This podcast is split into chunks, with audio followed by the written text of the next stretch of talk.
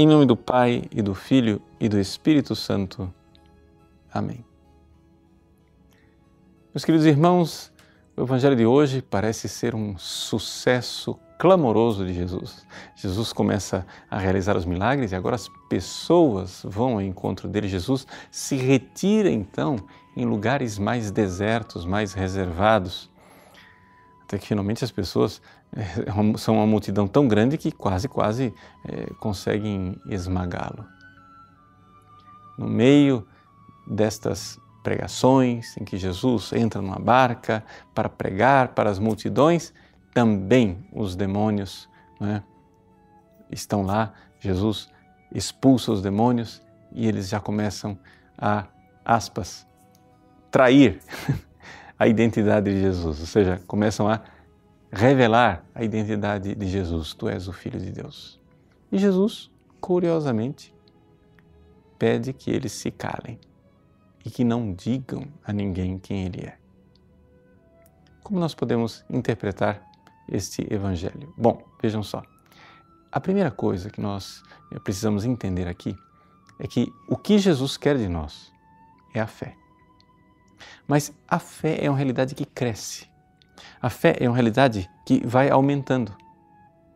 Jesus começa fazendo milagres e portentos, sinais. Esses sinais eles têm uma finalidade, fazer surgir e brotar a fé nas pessoas.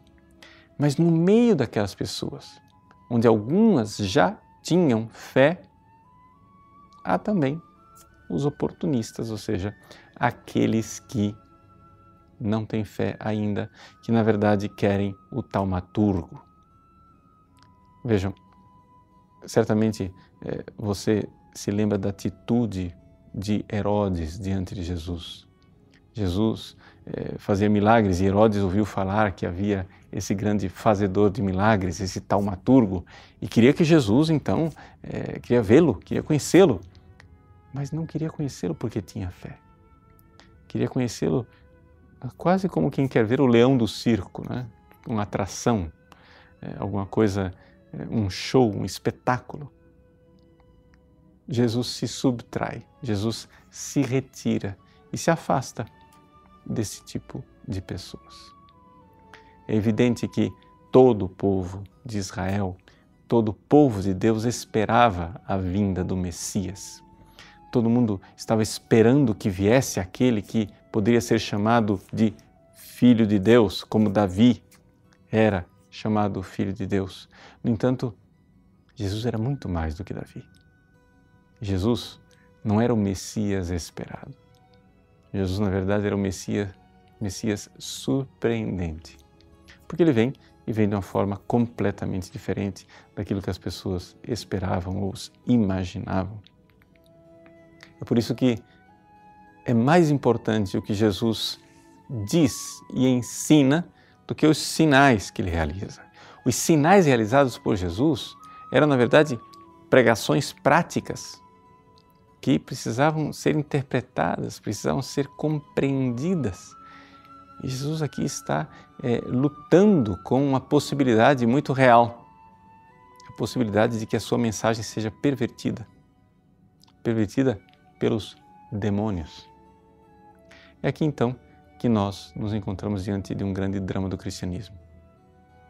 As coisas de Jesus, a sua mensagem, o seu evangelho pode sempre ser pervertido.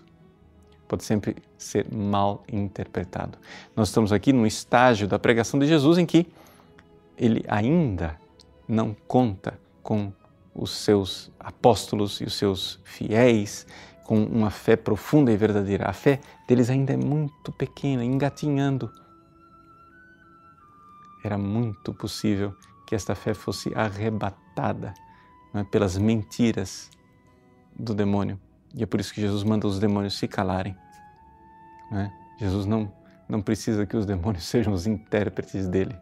Será Jesus a interpretar quem ele verdadeiramente é. O Evangelho de Marcos irá nos conduzir até a famosa passagem da profissão de fé de São Pedro. E quando São Pedro professar a fé, dali para frente, Jesus sistematicamente vai revelando cada vez mais quem é a sua pessoa e qual é a sua missão. Por enquanto, peçamos então a Deus que faça conosco aquilo que é o mais necessário. Aumente a nossa fé. Deus abençoe você. Em nome do Pai, e do Filho e do Espírito Santo. Amém.